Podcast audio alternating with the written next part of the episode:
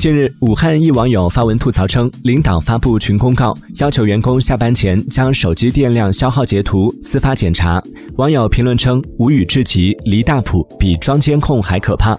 据爆料人介绍称，近期公司效益不好，才开始这样管理。这样做的目的就是不让员工在上班时间刷视频、玩游戏。也有同事提出过反对，大吵了一架，其他人就不敢再提了，都怕领导不待见自己。